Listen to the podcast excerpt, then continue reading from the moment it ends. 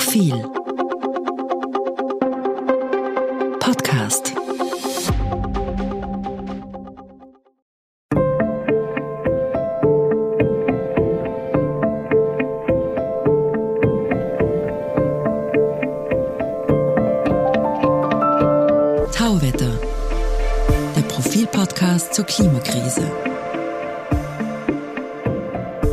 Herzlich willkommen, liebe Hörerinnen und Hörer, zu Profil Tauwetter, dem Podcast zur Klimakrise. Mein Name ist Christina Hiptmeier. Und ich bin Josef Gepp. Hallo. In der heutigen Folge wollen wir uns einmal ganz abseits von der Politik mit der fundamentalen Kraft nicht nur der Klimakrise, sondern des Klimas überhaupt beschäftigen, dem sogenannten Treibhauseffekt. Jeder, der sich mit der Klimakrise auseinandersetzt, sollte da verstehen, was da eigentlich passiert, wie sich der Treibhauseffekt auf unser Klima und die Erderwärmung auswirkt. Und dazu haben wir uns heute einen ausgewiesenen Experten eingeladen. Wir begrüßen Andreas Richter, Professor für Ökologie und Leiter des Zentrums für Mikrobiologie und Umweltsystemwissenschaft der Universität Wien. Herzlich willkommen. Vielen Dank für die Einladung. Herr Richter, beim, beim Treibhauseffekt, ähm, da denken die meisten Menschen so landläufig, dass das irgendwas mit dem menschengemachten Klimawandel zu tun hat, dass das irgendwie die Mechanik dahinter beschreibt. Aber der Treibhauseffekt per se ist ja nichts Menschengemachtes, der würde auch stattfinden, würden keine Menschen auf der Erde leben. Können Sie uns erklären, was genau passiert da eigentlich? Ja, das kann ich gern versuchen. Ähm, zuerst einmal, ich finde, Treibhauseffekt ist eigentlich fast ein bisschen missverständlich, ne? weil unter einem Treibhaus stellen wir uns ein Glashaus vor, das, äh, in dem wir Pflanzen ziehen. Und da ist es so, dass die Strahlung, die in dieses Glashaus hineinkommt, erwärmt drinnen sowohl das, die Atmosphäre, die drinnen ist, aber auch die Gegenstände, die drinnen sind. Und die emittieren dann oder geben dann sozusagen langwelligere Strahlung, Wärmestrahlung ab und die bleibt aber drinnen, weil eben ein Haus da ist, ja, das die Wärmestrahlung zurückhält. Ähm, deswegen spricht man von einem Treibhaus, weil da drinnen wird es dann warm und man kann eben ähm, Pflanzen dort besser anziehen. Aber der Treibhauseffekt, den wir im Klima betrachten, ist ein bisschen anders, denn hier haben wir nicht etwas über die Erde gestülpt, da ist keine Decke drüber oder kein Haus, das verhindert, dass was rauskommt, sondern wir haben hier Treibhausgase, also Spurengase in der Atmosphäre, die in relativ geringen Konzentrationen vorkommen, aber halt, weil die Atmosphäre doch eine, eine ziemliche äh, Dicke hat, ähm, in sehr großer Menge drinnen vorkommen. Und diese Treibhausgase, diese Spurengase wie CO2, wie Methan, ähm, wie zum Beispiel Lachgas oder aber auch äh, Fluorchlorkohlenwasserstoffe oder Ozon, diese Treibhausgase können jetzt langwellige Strahle, Strahlung, Wärmestrahlung, die die Erde abgibt, ähm, aufnehmen. Ja, die können sie absorbieren und dann äh, wird die wieder abgegeben und kommt zu einem Teil wieder zurück auf die Erde. Und deswegen kann nicht alles, was von der Erde an Strahlung abgegeben wird, entkommen. Ja, und jetzt, wenn wir äh, Treibhausgase natürlich natürlicherweise vorkommen haben, CO2 kommt ja natürlich auch in der Atmosphäre vor, praktisch immer schon, wenn man so will, ähm, seit Anbeginn, ähm, wo es eine Atmosphäre gegeben hat, gibt es natürlich auch einen damit zusammenhängenden Treibhauseffekt, wenn man so will, einen Treibhausgaseffekt in der Atmosphäre auch natürlicherweise. Das, was sich jetzt in den letzten ähm, 150 Jahren eben so unterscheidet, ist, dass wir zusätzlich Treibhausgase anthropogen in die Atmosphäre bringen. Die verstärken diesen Treibhauseffekt. Aber wie gesagt, Treibhauseffekt ist ein bisschen missverständlich. Wir haben keine Decke, die drüber gestülpt ist, sondern wir haben Spurengase, die eben in der ganzen Atmosphäre verteilt sind und diese ähm, abgegebene Strahlung emittieren. Ähm, manchmal glauben die Leute ja auch, wenn sozusagen von der Sonne sichtbares Licht, äh, kurzwelligere Strahlung auf die Erde kommt, dass die in der Atmosphäre absorbiert wird von den Treibhausgasen. Das ist aber nicht so. Diese ähm, kurzwellige Strahlung, die von der Sonne kommt, wird im Wesentlichen gar nicht absorbiert die Moleküle, die in der Atmosphäre sind, ähm, sondern die erwärmt quasi die Erdoberfläche und diese erwärmte Erdoberfläche gibt ihrerseits dann wieder eben langwelligere Strahlung im infraroten Bereich, Wärmestrahlung ab und die wird dann tatsächlich absorbiert. Das heißt, die Wärme wird sonst quasi in den Weltraum entweichen, aber sie wird von diesen Gasen zurückgehalten und dann zurückgeschickt zur Erde. Ist das so ganz einfach gesagt der Effekt? Zum Teil zurückgeschickt, also nicht ganz natürlich. Ja, die wird aufgenommen. Ähm, diese Moleküle, die das aufnehmen, die Spurengase, die das aufnehmen, beginnen sozusagen, wenn man so will, stärker zu vibrieren und geben dabei in alle Richtungen wieder natürlich ähm, Strahlung ab. Ähm, ein Teil davon geht zurück auf die Erde und ein Teil geht dann natürlich schon noch in den Weltraum zurück.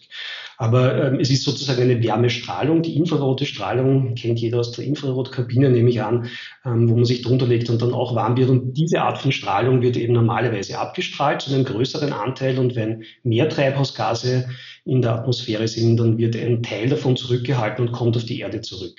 Und das führt dann zu dieser Erwärmung. Und ist doch ganz erheblich.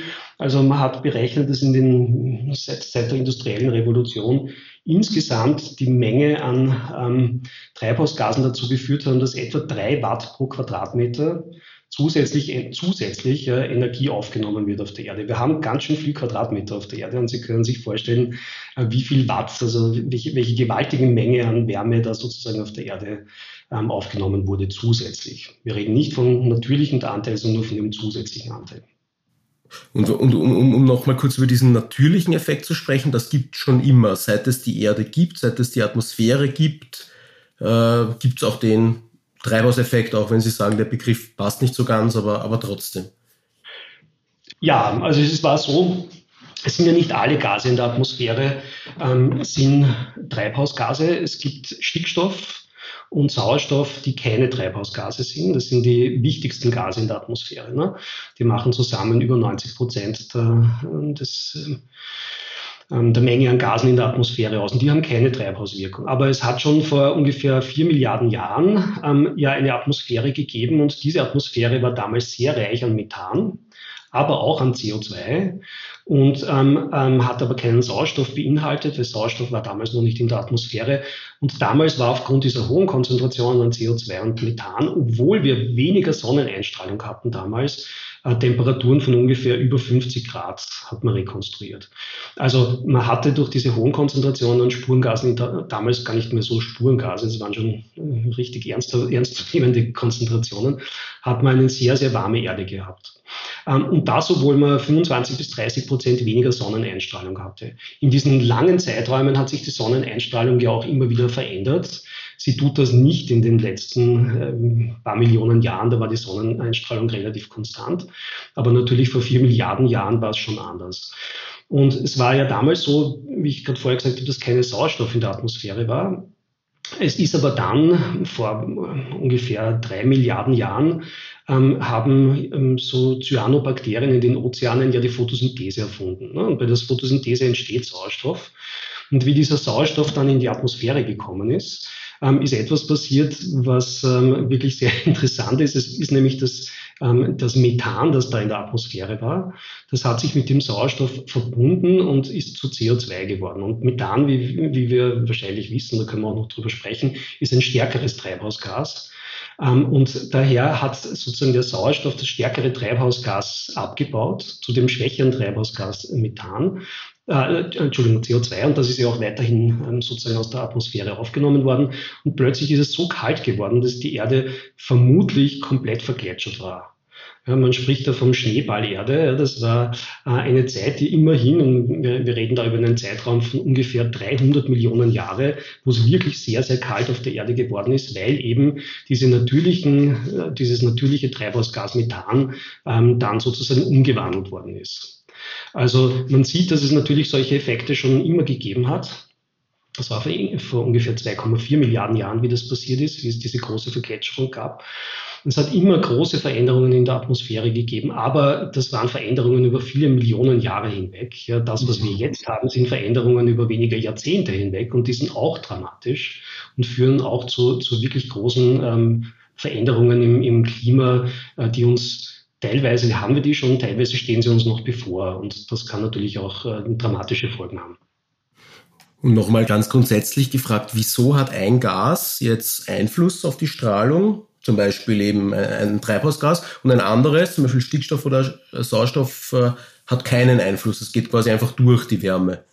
Was unterscheidet ein Treibhausgas von einem Nicht-Treibhausgas? Ja, das ist äh, so, dass die, die ähm, Gase, die als Treibhausgase gelten und Energie in bestimmten Wellenlängenbereichen aufnehmen können, das sind sogenannte Dipolmoleküle. Das sind Moleküle, die sind nicht symmetrisch. N2 ist ein symmetrisches Molekül, zum Beispiel H2O ist kein symmetrisches Molekül, das hat einen Sauerstoff und einen, äh, zwei Sauerstoff und einen Wasserstoff. Und ähm, aufgrund dieses, dieser Struktur, dieser nicht symmetrischen Struktur, gibt es eine Ladungsverteilung, die unterschiedlich ist in dem Molekül. Ja? Und solche Moleküle, also das heißt, dass obwohl das Molekül an sich nicht geladen ist, ja, ähm, gibt sozusagen Teile des Moleküls, die dann eher negativ und andere Teile, die eher positiv geladen sind, aufgrund dieses Dipol-Charakters. Und solche Moleküle können Licht bestimmter Wellenlänge oder Strahlung bestimmter Wellenlänge eben absorbieren und wieder abgeben. Und das geht nicht bei Molekülen, die symmetrisch sind. Sauerstoff O2 oder Stickstoff N2 kann das eben nicht. Und andere Moleküle wie CO2, statt Kohlenstoff mit zwei Sauerstoffen dran oder eben N2O, ja, können das eben sehr wohl. Ähm, will jetzt nicht zu tief in die, in die Physik des Ganzen hineingehen, aber das ist halt einfach ein physikalischer Grund. Das äh, ist auch nicht so weiter zu diskutieren. Das geht halt einfach bei manchen Spurengasen und bei anderen nicht. Und das, obwohl die Konzentrationen wirklich teilweise sehr gering sind. Also wir reden ja bei CO2 von einer Konzentration, die wir momentan haben, von circa 415 ppm, also Teilchen pro Million Teilchen. Oder wenn wir so wollen, Liter pro Million Liter, wenn Ihnen das lieber ist. Also wir haben, muss sich mal vorstellen, nur sowas wie 415 Liter CO2 in einer Million Liter Luft. Das ist nicht wahnsinnig viel. Und wenn wir bei Methan anschauen, ist noch viel weniger. Ne? Da haben wir ungefähr 1,8 Liter pro Million Liter Luft. Also 1,8 Liter Methan derzeit in der Atmosphäre. Aber die Tendenz ist eben steigend und wir haben eine riesige Atmosphäre und man kann sich vorstellen, dass selbst wenige, ähm, wenige Konzentration ähm, auf eine große Menge gerechnet in der Atmosphäre eben sehr viel ausmacht. Und deswegen wird es wieder immer wieder diskutiert, wie kann es denn sein, dass etwas, was so gering konzentriert ist, so eine Wirkung hat. Das kann sein, das ist schlichte Mathematik. Das ist, ähm, selbst wenn, wenn die Konzentration in einem gering ist, wenn man ein großes Volumen hat, dann ist es eben trotzdem sehr viel. Äh, woher weiß denn die Wissenschaft, was vor Millionen Jahren auf der Erde los war? Ja, das sind natürlich Rekonstruktionen und ähm, man lernt hier auch immer wieder dazu. Nicht alles muss hundertprozentig richtig sein, aber man weiß das vor allem aus äh, geologischen Archiven. Zum Beispiel, um diese Geschichte mit dem vergletscherten Erde ähm, zu erzählen, wie man weiß, dass man ursprünglich gar keinen Sauerstoff in der Atmosphäre hat. Ähm, man hat ähm, Schichten in geologische Schichten gefunden, die sehr alt sind in Südafrika und vor allem auch in Australien. Die nennt man, nennt man Bender-Eisenerze. Auf Englisch Banded Iron Formations. Und die sind so rote marine Sedimente, so rote dichte Sedimente und dazwischen immer wieder ähm, Millimeter bis Zentimeter dicke schwarze Bänder drinnen. Und diese schwarzen Bänder sind, sind Eisen. Ausfällungen, Eisenerz im Prinzip. Und was da war, ist, dass ursprünglich, wie gesagt, war ja kein Sauerstoff auf der Erde vorhanden. Das war eine reduzierende Atmosphäre. Da war viel Wasserstoff drin, Methan und so weiter. Und ähm, Jetzt war es aber so, dass dann in der Photosynthese, wie die entstanden ist, wie die vor ein paar Milliarden, vor ungefähr drei Milliarden Jahren entstanden ist, ähm, ist das erste Mal Sauerstoff in die Ozeane gekommen. Dieser Sauerstoff ist aber gar nicht in die Atmosphäre gekommen, weil in den Ozeanen war damals sehr viel Eisen drinnen. Und äh, mit Sauerstoff gemeinsam, das erzeugt worden ist äh, in der Photosynthese, ist dieses Eisen ausgefallen so eben Eisenoxiden, Eisenerz. Und das sind diese Ablagerungen, die man da immer wieder findet in diesen ganz alten ähm, Sedimenten aus diesen Urozeanen. Und daher weiß man, dass damals eben bereits Sauerstoff erzeugt worden ist. Ja. Ähm, man weiß aber aus anderen ähm, geologischen Archiven, dass dieser Sauerstoff nicht in die Atmosphäre und nicht an Land gekommen ist. Und erst zu einem späteren Zeitpunkt ist dieser Sauerstoff rausgekommen, wie nämlich das Eisen aus den Ozeanen verschwunden ist, gelöstes Eisen. Ähm, heute haben ja die Ozeane nicht sehr viel Eisen, das ist in, in vielen Bereichen sogar eher eisenlimitiert. Die Ozeane, aber damals war eben viel drinnen und wie das dann sozusagen irgendwann mal zu Ende war, ähm, haben dann diese Sedimente aufgehört. Ja, da hat es keine Eisenausfällungen mehr gegeben, keine Eisenerzausfällungen mehr gegeben, aber in der Atmosphäre ähm, ist plötzlich Sauerstoff entstanden und hat dort auch dann die Oberflächen, die sozusagen mit der Atmosphäre in Kontakt waren, oxidiert. Das kann man in geologischen Archiven ganz gut äh, nachvollziehen. Ist aber nicht einfach und dann gibt es Isotope von verschiedenen Elementen, die man heranzieht, um zu wissen, was damals für Prozesse geherrscht haben. Natürlich mhm. ist das keine 100% exakte Wissenschaft und wir lernen immer dazu, aber man ist da schon ziemlich sicher, was diese Dinge betrifft. Okay. Äh, und weiß die Wissenschaft auch, wenn wir jetzt annehmen würden, es gäbe diesen Treibhauseffekt nicht, ähm, wie kalt wäre es denn da auf der Erde? Ja, das kann man relativ gut berechnen. Ähm, Also wenn es keine Atmosphäre gäbe, ja, ähm, das kann man relativ leicht berechnen, weil man ja auch ähm, andere Himmelskörper wie den Mond hat, die eben keine Atmosphäre besitzen und da kann man das auch sehr gut äh, nachvollziehen, dann hätte die Erde eine Durchschnittstemperatur von ungefähr minus 18 Grad. Minus 18 Grad ist ganz schön kalt. Wir haben jetzt eine Durchschnittstemperatur von ungefähr plus 14 Grad auf der Erde. Also diese Differenz von plus 14 und minus 18, das wäre sozusagen das, was ähm, der natürliche Treibhauseffekt ist, ja, der eben zustande kommt, weil wir eben Wasserdampf, CO2, Methan und so weiter in der Atmosphäre haben, die alle eben diese Dipolmoleküle sind, die dann tatsächlich auch Strahlung im infraroten Bereich absorbieren können. Und stellen Sie sich vor, ich meine, minus 18 Grad Durchschnittstemperatur auf der Erde, wir hätten eine komplette Vergletscherung, wir hätten ja kein Wasser mehr, kein Wasserdampf mehr in der Atmosphäre. Ähm, das würde auch bedeuten, dass zumindest Leben, wie wir es kennen, ja, also im Sinne von pflanzlichem Leben und, und tierischem Leben, tierisch im Sinne von höheren Organismen sicher nicht möglich ist. Ja. Es könnte natürlich bakterielles oder, oder einfaches Leben von Archeen, Bakterien und vielleicht auch ein, anderen Einzellern durchaus geben. Aber Leben, wie wir es kennen, ist bei minus 18 Grad ziemlich sicher nicht möglich. Ja? Also mhm. ähm, das, die Treibhauswirkung ist natürlich wichtig und Planeten, die keine Atmosphäre haben, da wird es auch dann, gibt sehr, sehr große Unterschiede zwischen Tag und Nacht. Ähm, oder sehr dünne Atmosphäre haben wie etwa der Mars, aber auch zum Beispiel ähm, eben der Mond. Da gibt es ja enorme Temperaturunterschiede zwischen Tag und Nacht, die dadurch zustande kommen, dass es eben keine Treibhausgase gibt und dass eben sozusagen das reine ein Einstrahlen und Ausstrahlen ist. Ne? Mhm. Und dann wird es eben sehr kalt, sehr schnell, wenn die Sonne weg ist. Und das heißt, der Treibhauseffekt ist gut für das menschliche Leben. Äh, ab wann wird es denn problematisch oder bedrohlich für den Menschen? Ich glaube, ganz so kann man es nicht sagen. Also natürlich ist der Treibhauseffekt ist einmal wichtig, dass es Leben gibt und wir, wir also es ist jetzt kein rein anthropogener Treibhauseffekt, sondern der natürliche Treibhauseffekt ist sicher wichtig. Ja. Der ähm, anthropogene Treibhauseffekt ähm, hat schon jetzt dazu geführt, dass wir in etwa eine Erwärmung von 1,1 Grad haben im Schnitt auf der ähm, ähm, Erde. Wobei man sagen muss, dass bis jetzt ja das aller, allermeiste, was an zusätzlicher ähm, Energie auf der Erde ähm, gespeichert wurde, in die Ozeane gegangen ist, uns also an Land jetzt gar nicht wirklich unmittelbar betrifft. Und ab welcher Temperatur es jetzt dramatisch wird, das hängt davon ab. Also ich, das Wort dramatisch ist für uns in der Wissenschaft immer schwierig. Aber selbst diese 1,1 Grad, die wir haben, und die, die noch kommen werden, weil wir werden nicht stehen bleiben jetzt, wo wir gerade sind. Ja. Ähm, diese Erwärmung, die noch vor uns liegt, kann unter Umständen schon ähm, uns in ein anderes Klima führen.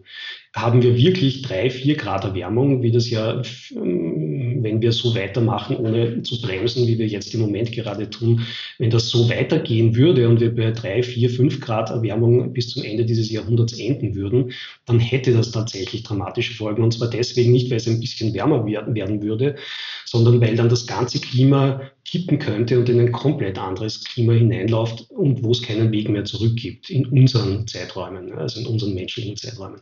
Das vergisst man immer. Also es gibt so so ähm, Kipppunkte, nennt man das, glaube ich, auf Deutsch, wo man in einen anderen stabilen oder metastabilen Zustand kommt, ja, wo man nicht mehr zurückkommt, zumindest nicht mehr leicht, nur mit sehr, sehr großen Anstrengungen. Ja. Und ähm, sicherlich nicht in unserem Menschenzeitalter, also nicht in den nächsten Generationen. Und dieses andere Klima könnte so gravierend anders sein, natürlich, wenn wir da nicht aufpassen, ähm, dass das für uns schon das Leben sehr schweren würde, für unsere Zivilisation auf jeden Fall. Es wird nicht die Menschen ausrotten, das natürlich nicht aber es würde uns in eine wirklich vollkommen andere Situation bringen und dann kann man schon davon ausgehen, dass die Zivilisation, so wie wir sie kennen, so nicht weitergehen wird. Ne? Und was macht Sie so sicher, dass da die Menschheit nicht ausgerottet wird? Naja, ich meine, ich, ich glaube schon, dass wir auch in, einer, in einem Klima, das fünf Grad wärmer ist, als Menschheit durchaus überleben. Ähm, aber natürlich anders wie bisher, und zwar gravierend anders. Also dann würde die Zivilisation so nicht weitergehen, da bin ich mir ziemlich sicher, dann müssten wir andere Lösungen finden. Aber ausgerottet werden würden wir bei 5 Grad nicht. Klar, wenn wir, wenn wir 50 Grad hätten schon eine Durchschnittstemperatur, aber wenn wir sagen wir, eine Durchschnittstemperatur von 18, 19 Grad kriegen, werden wir nicht ausgerottet. Aber ähm, nicht ausgerottet sein und ein vernünftiges Leben führen ist noch ein, ein gravierender Unterschied. Wir dürfen auch nicht davon ausgehen, dass die Menschen alle so leben wie wir, nicht? Das muss man schon auch dazu sagen. Ähm, eine, ein großer Teil der Menschheit lebt erstens einmal in, unter ganz anderen klimatischen Bedingungen und dort würden einige Grad mehr, haben die oft viel dramatischere Folgen wie bei uns. Das zieht ja auch andere Folgen wie Anstieg des Meeresspiegels nach sich und so weiter. Und davon sind Milliarden Menschen betroffen, ähm, deren Leben wirklich unmittelbar ähm, in ihrer Existenz bedroht ist. Nicht die Menschheit an sich, aber deren Leben sehr wohl. Und ähm, nur weil es bei uns vielleicht äh, die Folgen weniger dramatisch wären oder wir sie aufgrund auch unseres Reichtums besser abpuffern können, heißt das ja nicht, dass nicht sehr viele Menschen auf der Welt ähm, sehr, sehr existenziell davon betroffen sein würden. Sie haben vorher gesagt, die derzeitige Konzentration von Treibhausgasen in der Atmosphäre beträgt 415 äh, Parts per Million. Wie, wie hoch wäre die jetzt? Wird es die menschengemachte Klimaveränderung nicht geben? Also wie viel niedriger wäre die? Das, das weiß man sehr genau, weil ähm, wir hatten, also wenn ich da ausholen darf dazu ein bisschen, ähm, es hat ja in, in den letzten 1,5 Millionen Jahren haben sich ja Warmzeiten und Eiszeiten abgewechselt. Ne? Das kennt man ja ganz gut. Und ähm, wir wissen, dass in diesen, zumindest in den letzten Millionen Jahre, da kennen wir das sehr gut aus Klimaarchiven, können wir auch gerne noch kurz drüber reden, wenn Sie wollen, aber aus diesen Archiven kennt man sehr gut die Konzentration an Treibhausgasen und auch die daraus aus äh, verschiedenen Isotopen ableitbare Temperatur. Und wir wissen, dass die Konzentration an Treibhausgasen ähm, in dieser ganzen Zeit immer zwischen 180 ppm und 280 ppm geschwankt ist. Ja. 180 ppm war es eben in den Eiszeiten, 280 ppm, ähm, manchmal 285 in den Warmzeiten dazwischen, also in den, in den Zwischeneiszeiten. Und ähm, zwischen diesen ähm, Schwankungen müssten wir uns auch jetzt bewegen. Wir hätten jetzt, äh, so wie wir es vor der industriellen Revolution hätten, irgendwo um die 280 ppm CO2. Und jetzt haben wir 415 und die Tendenz ist ganz klar steigend. Ich kann mich erinnern, wie ich ein junger Student war und das erste Mal Photosynthese gemessen habe. Ich war Biologie studiert und wie ich Photosynthese gemessen habe, haben wir ähm, uns angeschaut, die CO2-Konzentration, die sieht man dann sozusagen beim Messen der Atmosphäre rundherum. Und da waren wir damals bei 350 ppm jetzt, ich meine, das ist ähm, nicht einmal ein ganzes Forscherleben, ja, ein Viertel eines Forscherlebens und, und ich bin jetzt, äh, wir sind jetzt bei 415 ppm ja, und die Tendenz ist ganz klar steigend und ähm, wir sehen auch nicht, dass, dass äh, wir sozusagen eine abnehmende äh, Tendenz haben, gar nicht. Ja. Ähm, nur weil wir ein Corona-Jahr hatten, wo ein bisschen weniger Zunahme war, heißt das noch lange nicht, äh, dass, dass wir irgendwo uns auf dem richtigen Weg befinden. Also das wird weiter zunehmen, ganz klar. Und ähm, wir sollten eben 280 haben und nicht 415. Jetzt ähm, reden wir, wenn wir von, oder wenn die Öffentlichkeit von Treibhausgasen redet, ist ganz, ganz klar Kohlendioxid, CO2 im Vordergrund, aber das, das wichtigste Treibhausgas ist ja eigentlich Wasserdampf oder zumindest das, was am meisten vorkommt in der Atmosphäre. Äh, warum kann uns Wasserdampf egal sein, aber Kohlendioxid nicht? Egal kann uns Wasserdampf natürlich auch nicht sein. Wasserdampf ist ähm, ein wichtiges Treibhausgas. Insgesamt ist ungefähr zwei Drittel ähm, der Treibhauswirkung ähm, generell auf Wasserdampf zurückzuführen. Aber Wasserdampf ist jetzt nicht ein Treibhausgas, das äh, den Treibhauseffekt verursacht, sondern eigentlich eher eine Folge davon ist. Ne? Also es ist so, dass der Wasserdampf, also der, der, Gehalt an Wasserdampf in der Atmosphäre ja von der Temperatur abhängig ist, weil je wärmer es wird, desto mehr Wasserdampf kann die Atmosphäre aufnehmen.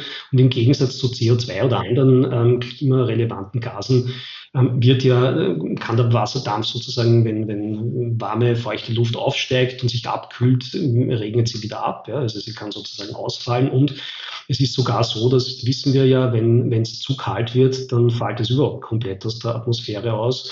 Und dann haben wir ja eigentlich sozusagen keine Treibhausgaswirkung mehr.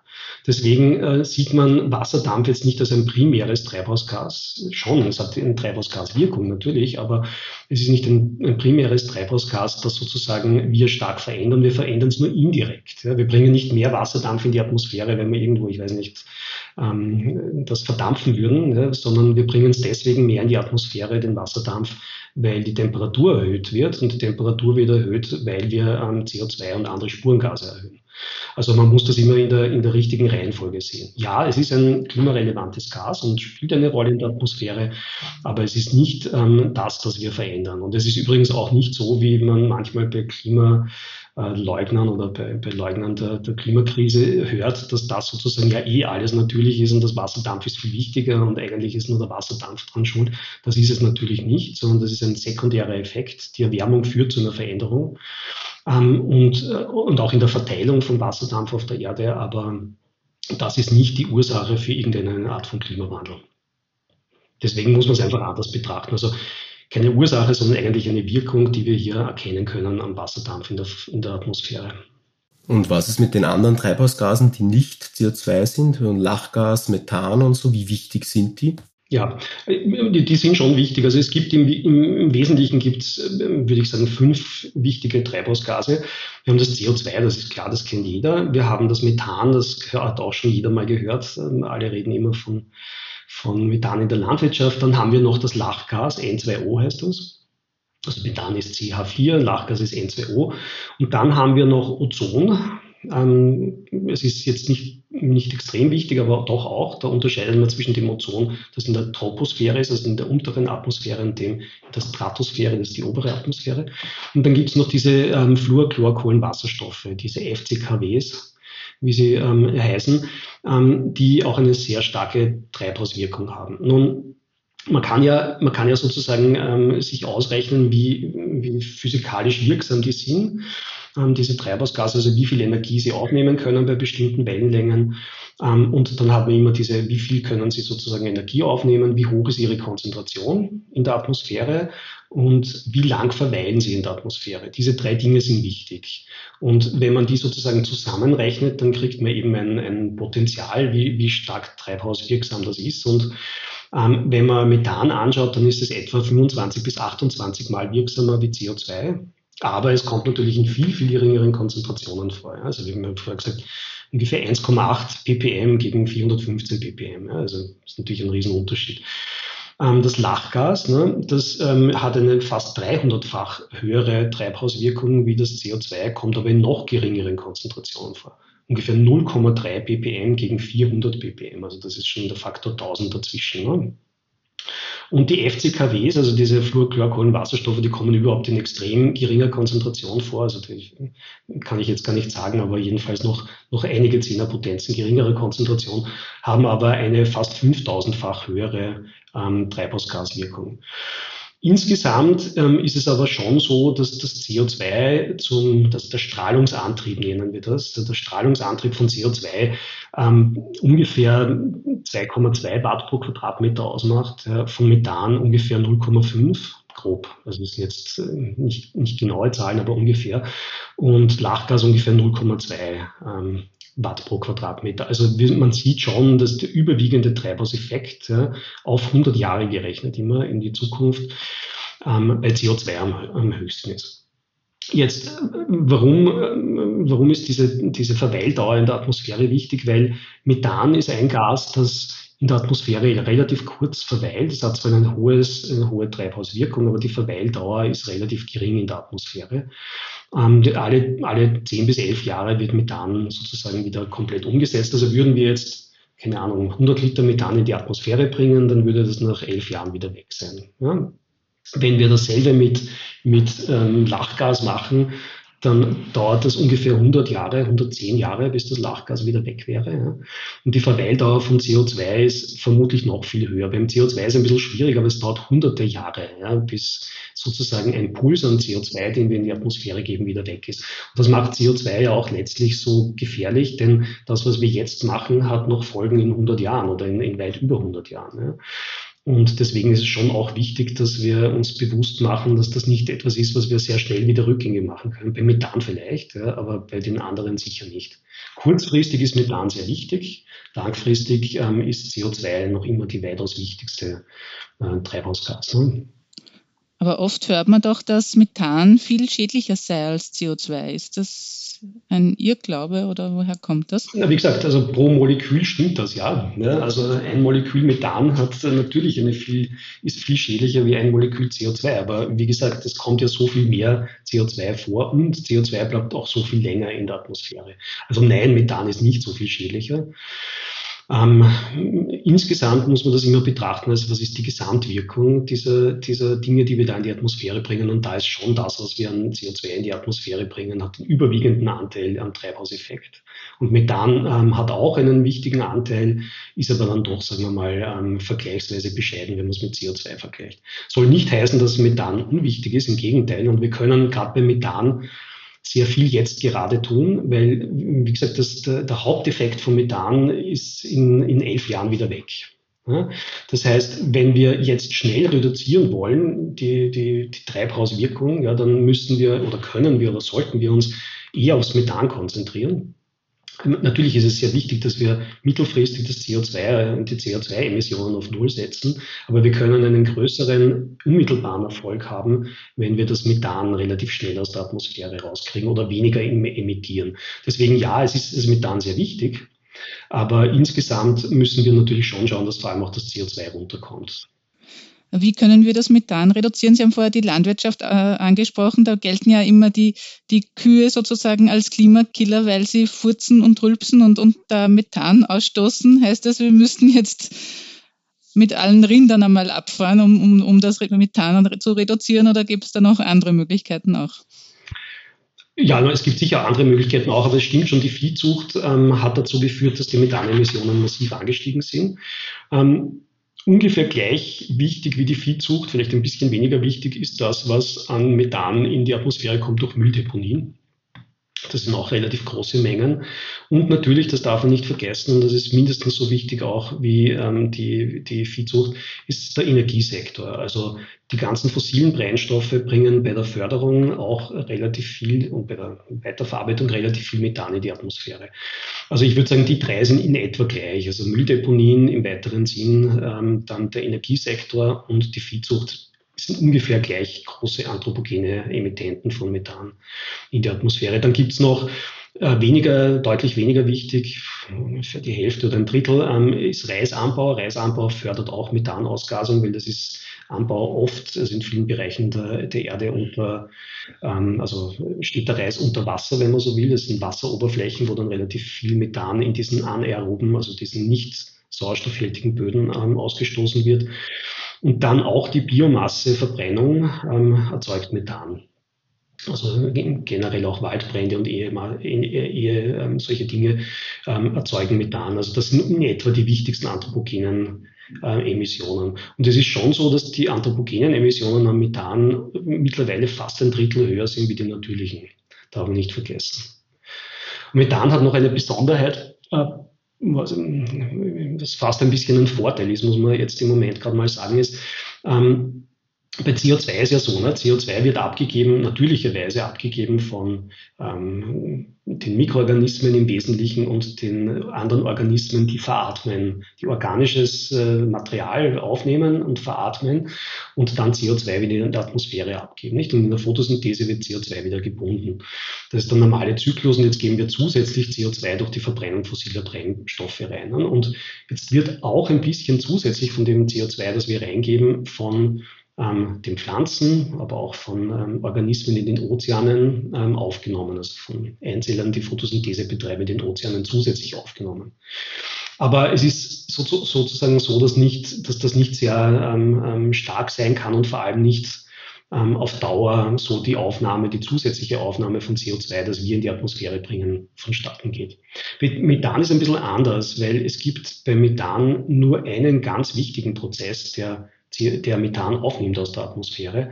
Und das ist eigentlich eine Art Oxidation, die ohne Organismen passiert. Da wird äh, eine Photooxidation ähm, ähm, passieren die erzeugt Hydroxylradikale und die verändern das Methan und, und verändern es dann über mehrere Schritte zu ähm, CO2.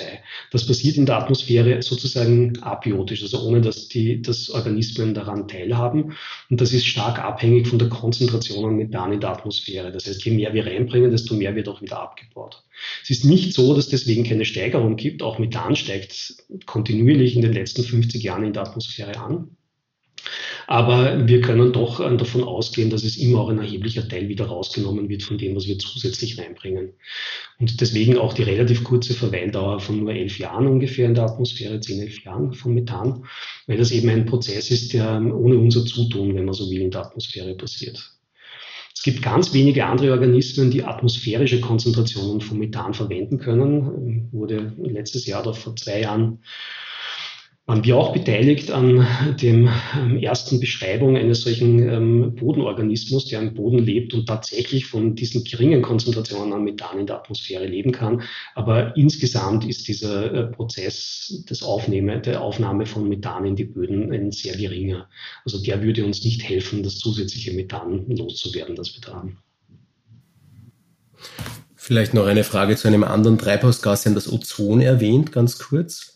Und da ist mir eingefallen, als ich ein Teenager war, haben alle immer über das Ozonloch gesprochen. Das war irgendwie in aller Munde. Können Sie kurz einordnen, was war das damals und ist das, was hat das mit dem, der Eigenschaft von Ozon als Treibhausgas zu tun oder ist das ganz was anderes gewesen? Nur so, dass man sich vorstellen kann. Ja, ja. ja also Ozon ist ein, ein interessantes äh, Gas, weil es sowohl in der unteren Atmosphäre vorkommt, wie auch in der oberen Atmosphäre. Und in der äußeren Atmosphäre, also in der Stratosphäre, kommt eigentlich der Großteil des Ozons vor und hat dort eine ganz eine wichtige Wirkung, nämlich ähm, es absorbiert das Ozon dort auch das, ähm, das wirklich kurzwellige, hochenergetische Licht, das von der Sonne kommt, das UV-Licht absorbiert in dieser oberen Schicht und schützt uns eigentlich, uns und alle anderen Organismen auf der Erde vor diesen doch sehr schädlichen, ähm, hochenergetischen ähm, Strahlen. Ne? Und jetzt war es so, dass in, in dem den letzten äh, Jahrzehnten des vorigen Jahrhunderts äh, dieses Ozonloch äh, sehr bekannt geworden ist. Und das ist entstanden, weil die Menschen eben gerade diese Fluorchlorkohlenwasserstoffe, das ich rausbringe, ähm, emittiert haben in die Atmosphäre und die zerstören ähm, recht effizient dieses Ozon. Und das hat dazu geführt, dass die Ozonschicht wesentlich dünner geworden ist, an, besonders an manchen speziellen Stellen wie eben ähm, polwärts. Ja. Und ähm, deswegen hat man auch dann, ich kann mich jetzt nicht mehr ganz genau erinnern, wann das war, aber ich glaube in den 80er Jahren oder so, ähm, hat es dann so ein Verbot gegeben, diese, diese Fluorchlor, Fluorchlor, ja, Fluorchlorkohlenwasserstoffe. Das ist ein Wort, das ich nie gescheit rausbringe. Und ähm, das hat auch dazu geführt, dass sich zumindest ein Teil dieser, dieses Ozonschichts wieder gebessert hat. Es war aber so, ja, dass weil diese Ozonschicht ähm, sozusagen äh, zu einem Teil zumindest verringert worden ist in der Stratosphäre, ähm, auch die Treibhauswirkung dieses Ozons in der Stratosphäre verringert wurde. Und das hat eigentlich sogar dazu geführt, dass ein negativer Treibhauseffekt war, dass es sogar zu einer kleinen Abkühlung dadurch gekommen ist, also zu einer verringerten Treibhauswirkung. Umgekehrt ist mit dem Ozon äh, das Boden nahe ist, also in der Troposphäre. Ähm, und das entsteht ja auch. Sie wissen, dass es gibt immer wieder Ozonalarme ne, bei uns, wenn es ähm, zu manchen Jahreszeiten und dieses Ozon, das ähm, aber allerdings regional sehr unterschiedlich ist und eben auftritt und wieder weg ist, das hat wirklich nur ganz kurze Verweildauer von, von einigen Tagen in der Atmosphäre. Dieses Ozon hat auch eine Treibhauswirkung. Ja? Und die ist durchaus auch ähm, sozusagen ähm, positiv. Das heißt, hier also positiv nicht im Sinn von für uns Menschen positiv, aber im Sinne von, dass hier tatsächlich auch mehr Energie aufgenommen wird. Ist ein bisschen schwerer zu quantifizieren. Da gibt es auch Modelle im neuen Bericht von ähm, IPCC, von diesem Intergovernmental Panel for Climate Change, ist das auch sehr gut beschrieben. Wenn es jemanden interessiert, kann ich nur empfehlen, das mal nachzulesen. Also ja, es gibt hier eine Treibhauswirkung, die tatsächlich ähm, auch äh, fürs Ozon beschrieben ist, aber eben in den bodennahen Schichten. Und was das stratosphärische Ozon betrifft, ist es eher sozusagen ein, ein, ein umgekehrter Effekt, den wir sehen. Ähm, ja, vielen Dank. Ich danke auch. Danke fürs Kommen. Das war Andreas Richter von der Universität Wien. Wir würden uns freuen, wenn Sie uns auf Twitter unter Profil Tauwetter folgen würden. Schicken Sie uns Anregungen, Kritik, Feedback entweder via Twitter oder per Mail an podcasts.profil.at Empfehlen Sie uns weiter und abonnieren und bewerten Sie uns auf den gängigen Plattformen. Und besonders freut es uns, wenn Sie unseren eigenen Tauwetter-Feed abonnieren. Den finden Sie, wenn Sie auf den besagten gängigen Plattformen, Apple, iTunes, Spotify und so weiter, nach Tauwetter suchen und auf Abonnieren klicken. Das war's für heute. Danke fürs Zuhören und bis zum Freitag in zwei Wochen bei Tauwetter.